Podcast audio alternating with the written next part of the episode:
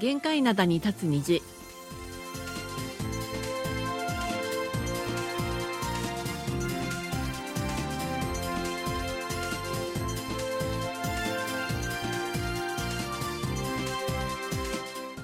リスナーの皆さん、あんにゃんせよ。こんにちは1月16日火曜日の限界などに立つ日、丸組のお母さんことキミョンスンです。ソウルナリスことキマーソンです1月も中旬となりましたソウルは昨日からだいぶ気温が下がっています今朝の最低気温はマイナス7度と平年より低くなっていますが、日中は4度と暖かくなっています。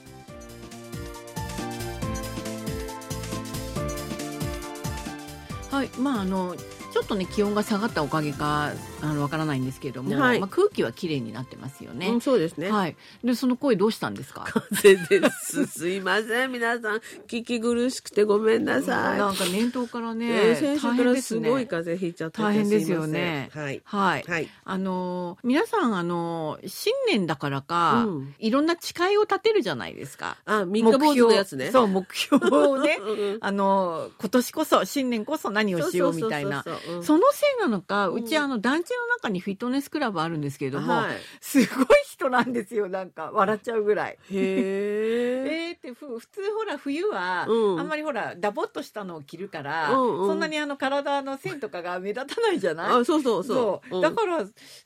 人いないんじゃないかと思ったんですけどなんか笑っちゃうぐらい人がなんかどの時間帯も多くなてるほど。やっぱりみんな新年の目標としてなんつうの運動をすることとか、うんダイエットとかそういうことをやってるのかなっていうふうに思いました。はい。はい、そこで今日の話題は階段の上り下りについてなんですけれあ、どもフィットネスクラブじゃないのね。はい。はいあの、フィットネスクラブなどの室内でも運動はもちろんあの、ものすごくできるんですけれども、はいこの階段の上り下りっていうのは、うんかなり運動になるみたいなんですよ。時々やってる人いますよね。うちのアパートでもいたわ、そういえば。そう、いますよね。うんあれは、だからお金もかからないし、雨でもできるんじゃないかみたいなね。うんうんうんでも、うん上がるの方がいいけど、降りるのは良くないとかいろいろ言いますよね、年寄降りるのは。は、そうなんですよ。降りるのは関節にちょっとそ無うそうそうそう理がかかりやすいのでうん、降りるのはやるんだったらエレベーターを利用してくださいそうそうみそうたいなことよく言われてますよね。はいそれであの、実はうちの夫をやってるんですよ。すごいね。何回まで上がるの25回。 ?1 回から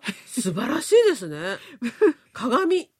なんかね、よくわからないんですけど、とにかく25回まで上がってきてます。すごい。三日坊主じゃなくて、どのくらいやってるんですかもう1ヶあ月以、上。あのね、新年だからっていうわけではなくて、うん去年からずっとやってたんであ、すすよ。ごい。うんうんうんでというのは山歩きがね趣味なんですけれども、はい運動も兼ねてね、うんうんで冬はほら危ないからちょっとね山を歩くのうも、ん、そうだよね。うんんうんあのできないので、うんその代わりというかで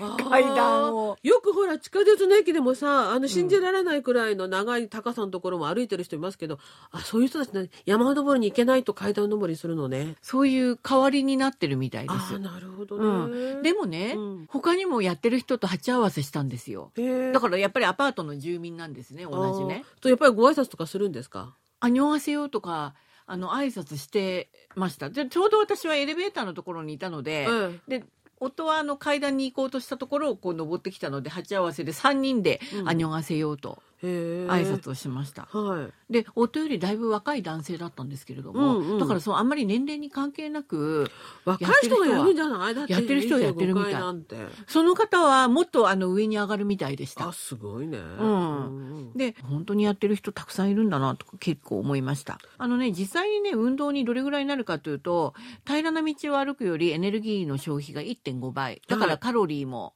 あの消費が激しい、うんう。ん、それと心肺機能も良くなる、はい。うん、それから1回から10回まで週に2度上がれば心筋梗塞による死亡率が20%減るとのハーバード大学の研究結果もあります。あはい。ね、だからこんな風に効果はあるみたいなんですよね。うんう。ん、それでそうやってあの運動する人階段で運動って言ったらおかしいんですけども、うん階段の上り下りをアパートのね、自分が住んでるアパートの階段でする人は結構いるみたいなんですけれども、はいその階段を上る運動をすると明かりが点滅するじゃないですか。うんで最近のアパートはほら人が通ると、うん明かりがつくみたいなそうそうそうセそうンサーでつくじゃないですかそうそうそううんうんうんだから電気料金をもっと払うべきだって言って抗議されたという人がいたんですはそれがニュースになっていましたへえで。同じアパートの住民から抗議されたんですね、うんあなたはもうちょっとあの電気代を出さなくちゃいけないんじゃないのっていう感じでそんなこと言われてもね、わかんないじゃないね。どのくらい払えばいいのかなんて。まあそれもそうなんですけども、うんそんなに払うべき問題かなとは思ったんですけども、はいとにかく抗議された人っていうのは、うん12階建てのアパートに住んでいるうん男性です。はい。うん、で運動のルーティンとして1階から12階まで階段を上り降りるときはエレベーターを使うといううん多分これは先ほど私たちがね話した理由ですよね、はい関節に悪いからっていうね。うんうん、でその時にエレベーターを使っている時にそのアパートの住民と一緒にあの居合わせてその人から抗議されたんだそうです。でそのへえ抗議した人は60代の男性なんですって。でうんこの人は運動してる人はもうちょっと若い、うん、仲いいんでしょうね。うん男性。うん。ううんん、うんその場でエレベーターの中で抗議されてああーと思ったんですけどもでも共用部の電気料金毎月きちんと払っているのでそんなに問題はないと思うんですがっていうふうな答えをしたんですってそれにとどめたっていうことで、はいはいはい、でそしたら今度はアパートの管理会社から訪ねてきたんですって家に。うん、うんであまりにもその60代の男性からうん1時間以上、あの抗議の話を聞かされたんですって管理会社 かわいでそうに。そう、うんそれで管理会社としても共用の電気料金をちゃんと払っていらっしゃるので問題がないとはいい。う立場なんですけれども、うんあまりにも抗議がひどかったと、はいだから階段でこれからも上り下りするんだったら、うんその隣の胸でいかがですかと。そういうふうに管理会社から言われたっていうことなんです。はい。うん、でその後に、うん直接またその60代の抗議してきた男性が、うん抗議された男性をやっぱり訪問をしたわけですよ。直接。うん管理会社から来たかとうんはい。 人が、はい。職員の方が来たかと、うん。うんうん、でこれからも共用スペースの階段で運動を続けるつもりかと、うああ。ん、で質問されたって言うんですね。はあ。であんまりあの問題がないように思うと、うん。うんうんそういうふうにあのお話ししたら若い人が目上の人の言うこと聞かないとかね、うん。そんなふうな論理になってしまったらしいです。なんかやだね。うん、で私は本当に電気料金を余計に払わなければならないのでしょうかというそういうなんつうのかなネット上の書き込みが相談みたいなね、うん書き込みがあってそれでなんか明らかになって他のメディアでもニュースにしたんですけれども記事にしたんですけれどもそれでメディアでニュースにして、その、なんていうの、コメンテーターたちはなんて言ってましたいやーひどいねっていう、そうだよね。ううんんそう思うよね。うんうんだからよくわからないですね。そんなこと言うんだったらさ、エレベーターをさ、あの、2階ぐらいに、2階なのにエレベーターに乗ってくる人っているじゃないですか。だからああいう人の方が私はよっぽど電気代使ってると思うよね。 2階でも1階でもちゃんと共用あの共用スペースうのん電気代払ってるんですよ。そうそだうそうから1階の人が地下まで乗ったりして、うん1階から2階まで乗って2階から1階に乗っても全然大丈夫なんです よ。そういうことを言っちゃいけないんですよ。だから、階段で言うぐらいだと私はそっちの方が問題だと思うけどね。問題っていうふうでにこして珍るしく2階で扉が開いてね、うんそしたらなんか荷物いっぱい持ったおばさんだったからなで納得しちゃったけどね別にの納得してもしなくてもそれは ね別に問題視する問題じゃないと思うんですけれども、はいねあのまあこんなようなハプニングというかいそうですねろんなことがあるみたいです。はいはい、今日の一曲目をお送りします。ペクホーでエレベーター。はい、今日の一曲目をお送りしました。ペクホーでエレベーターでした。はい、あのこのペクホーというの、あのペクホーさんはあれですよね、ニューイーストのメンバーなんですけれども、はいはいこのエレベーターっていう曲は、懐かしいですよね、うん、パクチーニョさんの曲そうなんですよ、うんそのリメイクなんですけれども、うん今聞いたら曲自体もね結構リ,、あのリメイクっていうかアレンジしてますよねそうですね彼に合わせて今風にねそう、んうんかっこいい曲かっこいい今聴いてもかっこいい曲だよね、これ本当にね、うんうん思います95年の曲なのにね信じられませんはい、ははいい、お送りしましたそれでは今日最初のお便りご紹介するんですけども今日お年がたくさんいただいているのでまずご紹介しましょうはいえーっと三重県の森田健さんからいただきました、はいえー K-POP を聞く機会は減ったけど、ラジオは続けています。韓国情報を楽しみにしています。というお便りありがとうございまありがとうございますす。と茨城県にお住まいの、えー、と菱沼明久さんです、えーお互いに協力し合って頑張りましょうというふうに書いていただきました。はい。うんうんもうこの「立つ」っていう勇ましい字文字ああもー、素書いて晴あらりしますい字ですね。ありがとうござあいまりがすとうございました。えっ、と、愛知県の滝和人さんからいただきました。はいえー皆様どうぞお元気でお過ごしくださいということで ID ナンバーもちゃんと書いていただきましたありがとうごあざいりまがしたとうございます。それから仙台市にお住まいの秋葉博之さんからいただきました。今年も番組を楽しみますということです。ありがとうござあいります。がとうございました皆さんご自身のお名前入りで、うんちゃんとあの印刷されてるものを作ってらっしゃるんですよね。そうだよね日本はまだやっぱりお年賀がやっぱり年賀状の文化っていうのがねまだすごい活発ですそようですね。よね、うん素晴らしいと思いますあの本当にこのリスナーの方たちからこうやっていただいて思うんですけれども、うんあと埼玉県にお住まいの斉藤裕二さんからいただきましたこちらの方は可愛いクリスマスの時にいただいたあ本当だうんクリ本ス当マに可スカー愛ドみいカたいードなんですけど、はおはがきになっててい、はい可愛いのをいただきまあしりたがとうございましたありがとううございます。それとですね、えーご紹介しますと、ラジオネーム、ソンガラクハートさんからいただきました。はいはいはいはい、明けましておめでとうございます。年頭より石川県などで発生した能登地震でのお悔やみを表していただきありがとうございました。今年はだからこそ良い年にしたいですねということです。本当ですよね本当にありがとうございます。ソンカラクハートさん、釜山旅行にいらしてて、あはいはいこれ釜山ののほ絵らおは描きだね、うん本当にそれでうん釜山から送ってらっ韓国のあはいはいはいはい、はい、だから、うわーっていう感じですよね。わざわざ、あの、郵便局に寄もう行ってくださったんだ、うん観光の最中にすいませんでしたこれは、えっ、とですね、もうだ前におあのいただいたので、うん、多分もう帰国されてると思うんですけれども、そうですね、うん楽しいご旅行になったかなっていうふうに思います。ね、ううんん、はい、えー、ともう一つご紹介しましょう群馬県にお住まいの小林茂彦さんです皆様のご多幸をお祈りしますということで年賀はがきいただきましたそれと受信報告書も一緒にいただいたんですけれども、あはいはいえー明けましておめでとうございますスケジュール変更初日の受信状態とても良好でしたあよかったよかった、はい、時々中国語曲が渾身しましたがごくわずかでした、うん韓国伝統音楽のパンソリーをたっぷりと楽しむことができました現代風のアレンジもあり奥が深いですね特に「うさぎの物語」という曲が気に入りました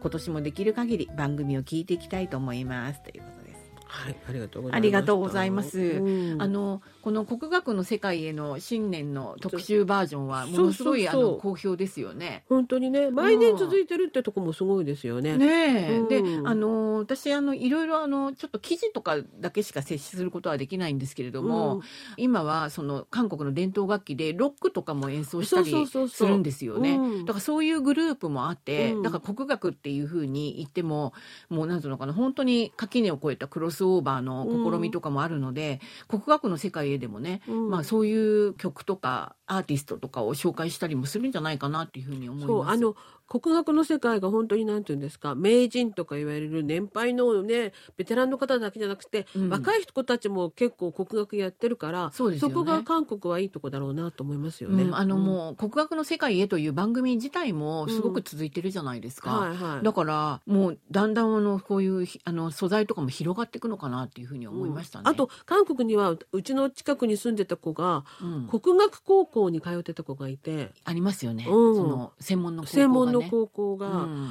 だからそういうのがあるっていうのがすごいなと思いますよね。そうですよね、うんだから結構活発なのかなっていそう感じうがしますそういう意味では活発なんじゃないかなと思います。そうですよね、うまたそういうのがこうやってねあの日本をはじめ世界でね聞いていただいてね、うんうんまた好評をねいただくっていうのがすごくいいと思います。はい。はい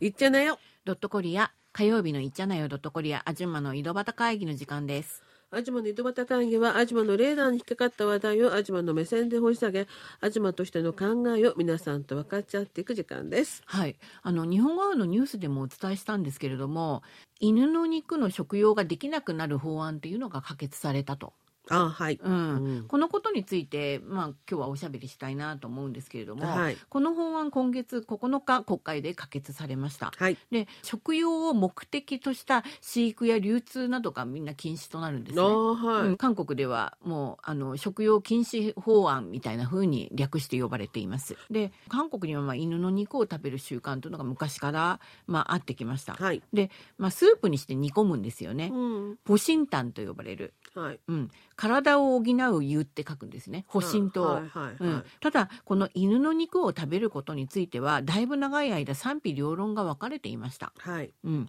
伝統的な事業食であり文化であるという意見もありその一方では犬は家畜ではなくペットで韓国では伴侶動物っていうんですよね。うん。伴侶動物であるとの声が拮抗してこれまでなんていうのかな違法でもない合法でもないちょっとグレーな感じで放置されていたっていうのが、あの事実じゃないかと思います。はいうん、で韓国政府はその法律としては1973年に畜産法で定める家畜に犬を含めています。もう家畜に含めちゃったのね。家畜に含めていますで1975年には畜産物加工処理法これを改正して犬の屠殺加工流通などを管理の対象に入れたんですはい。入れたんですけれども国の内外からの強い反発により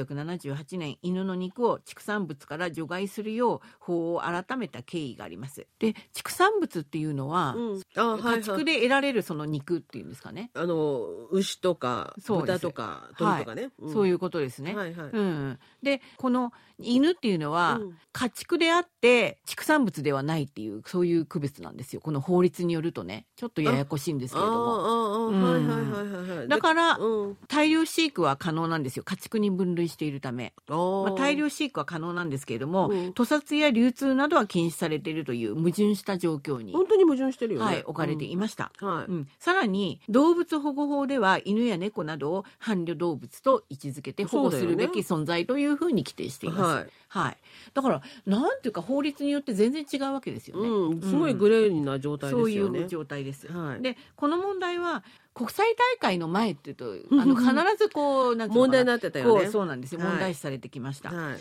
で86年のアジア大会だとか88年のソウルオリンピックを前には、はい海外の動物愛護団体の強い反発にあって当時あのチョンドゥハン政権は犬の肉を扱う食堂に対してポシンタンという看板を出せないようにそうだからしてました。表通りからは消えましたよねそうなんですそういうことですね。はいはいでソウル市は1984年に犬の肉を嫌悪食と位置づけ食堂の営業を禁止しました、はいうん、だからしょそのポシンタンの食堂というのはそれはあのソウルではできないのでソウル郊外の方にキョンギ道とかにね、うん移転したりだとかあとポシンタンではなくて栄養 栄養油はいヨンヤンタン、はいね、栄養って書くやつです、はいそれからサチョルタンうんこれは四季って書きますね、はい、うん春夏秋冬の式ですそねうです。はい、まあ、うん、などの名の看板を掲げるようにしたっていうことなんです、ね。これはまだいっぱいありますよねありますね。ううんん、キョンギ道とかではよく見られます。はいうん。で、2002年に韓日が共催したサッカーのワールドカップの前にも、フランスの女優で動物愛好家のブリジット・バルドーさんが犬の肉を食べることに猛反対して、はいうん、そういうのありました。私、思い出してるんですけども、今ね。はいうん。あと、2018年のピョンチャン冬のオリンピックでは、動物愛護団体の反発を懸念した、このカゴン道ね、ピョンチャンがあるカゴン道側が、ポシンタンの食堂に支援金を支給して、大会期間中は看板を改めるよう要請してい ます。期間中だけで、まあね、ねそういうことですね。うんまあ、そんな感じです。はいで今ほら韓国でも犬を飼ってる家庭っていうのがすごく増えてるめっちゃ多いよねわけですよ700万世帯とか言われてるんですけれども、はいそれで増えてるあと動物福祉への関心が高まってるじゃないですか、うんうんねうん、ですからそういったことで犬の食用を禁止する法案はもう政界でもこれだから国民の関心事ですからはい政界でも関心を集めるようになりましたはいですでにムン・ジェイン前政権の時にこの法案というのは国会にも提出されていましたはいうん、でも関連業界がやっぱりたくさんね利害当事者がたくさんいるわけですよ。うんで反発などによりなかなか進展がありませんでした。はいで2000年に韓国食品栄養学学会誌に、えー掲載された世論調査では86.3%が犬の肉を食べることに賛成しています。はいうん、でも、えー、とそれから23年が過ぎて2023年のニールセンコリアによる世論調査では回答者の86%がこれから犬の肉を食べるつもりはないと答えており57%が犬の食用の禁止を支持しています。うん。うん、で特に若い世代で食べる人っていうのはほとんどあの見たことないです。そうだよね。うんんでそうした中で愛犬家で知られるユン・ソンニョル大統領が就任、うん。うんう。ん、で特に妻のキム・ゴニ夫人が犬の肉の食用禁止を強く呼びかけてきましたはい。でこれはだから大統領室と与党それに野党も賛同して一致協力し合ったために法案の可決がまあ迅速に今回は行われたんじゃないかというふうに見られています。はい。で先ほどちょっと話出たんですけどこの法は6ヶ月後には発行するんですよ。うん。うん、ただその猶予期間が3年となります。はい。うん、で従って2027年からは食用を目的として犬を飼育あるいは、まあ、あの販売する場合最大で3年の懲役または3000万ウォンの罰金が課せられるということになっています。うん。ただ、うん今問題となっているのは、すでに飼育されているそういうワンちゃんが山ほどいるから、うん業者さんたちは、んだったら、それの、なんていうの、一匹あたりいくらのお金をくださいっていう。そういうことです言っねてるんですよねそれと3年じゃ全然足りない7年かな、うん猶予期間が欲しいっていうようなことも言ってるみたいです。うんうんだからなるほどねやっぱり歓迎一色なんですよ国民としてはもう、うんあの世論調査でうもんすごく賛成している声が大きかったんですけれどもやっぱりなんつうのかな影の部分というんですか、うん実際のねそう利害当事者のそういう方たちもいるので、そうですね。なかなか、まあ、法は可決されたけれども、うんこれからの行く末というのがちょっと難しいんじゃないちょっか、とねうんっていうまだ見守らなきゃならないって感じですよね。そういう感じですね。はい、はい。今日の2曲目をお送りします。ウィナーで Love Me Love Me。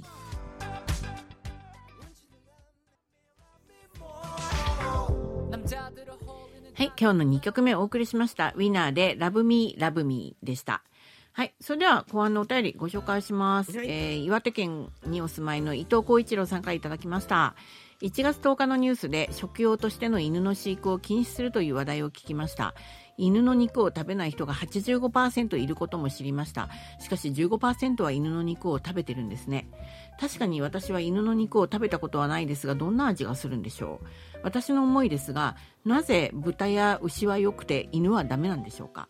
犬の肉を食べるというのも韓国の文化だと思います日本も外国からクジラの肉を食べることを抗議されていますクジラの肉を食べるというのも日本の文化だと思いますこれは難しい問題ですね、うんというはいお便りもいただいていますあのに犬の肉の味なんですけど、うん私は食べたことないんですけどうちの塩もにがよく食べててあそうなんですか体が弱いもんですから夏になるとああポシンタンを食べてうん体を元気にしなきゃなんないという、なんていうかなその需要競争にっていう観念があったのね昔その人のっていうなはんかその年代はねやっぱりねそう多いですよねそうでどんな味かって聞いた時に、うんあのユッケジャンみたいな感じで食べてるって言ってました味自体は。全然臭みとかもないって私も鶏聞きまし肉たみたいな感じあのあユッ聞ケきジャまンしだたったとそうだから鶏や牛とかを食べるのとう同じで、犬とかあんまり考えないで食べたらうんわかんないよみたいなことも、私そうですねも話としては聞きました、うんで体にいいっていうのはあの年代の方たちはみんな信じてるから、そうですね、うん、だと思います。うんだかはらその年代の人たちがだんだんだんだんほらお亡くもなうりいにななったくりなっしててるるかからら食べる人もいなくなってる需要はそう需要がだんだんだんだん減ってるっていう先ほどのお話にも出たんですけれども、はいそんなようなことになってると思います。い。うん、で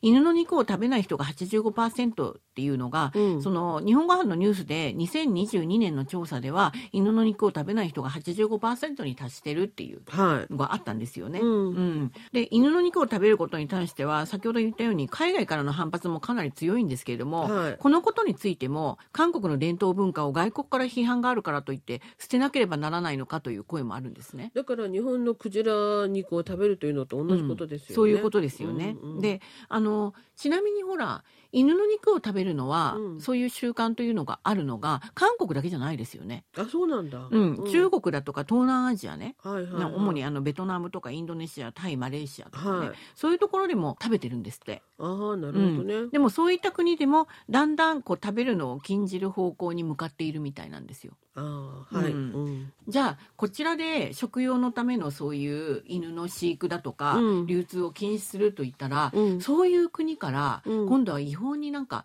輸入してくるんじゃないかみたいなねいろんな懸念の声があるみたいです。あああまあね、うんうん韓国だけじゃないっていうことなの消で費者の要求があればそういうこともあるかもしれないけどでもまあ15%だからね今食べてる人はね15%もいるんだって私正直と思いあまあすねそうか私もあの食べたことはないんですけれども、うん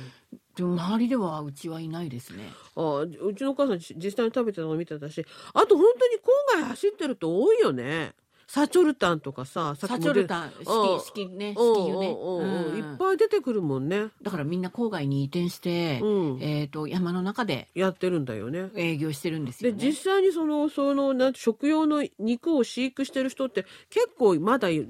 みたいだよねたくさんいるみたいです。うん、そこだよね、うん問題はね。そういうことですよね多分うんということで火曜日の限界などに立つ虹お別れの時間です。お相手は丸亀の母さんことキミヨンスンと、ソウルナリスことキムアソンでした。またの時間まで皆さん、あにゃいげせよ。さよなら。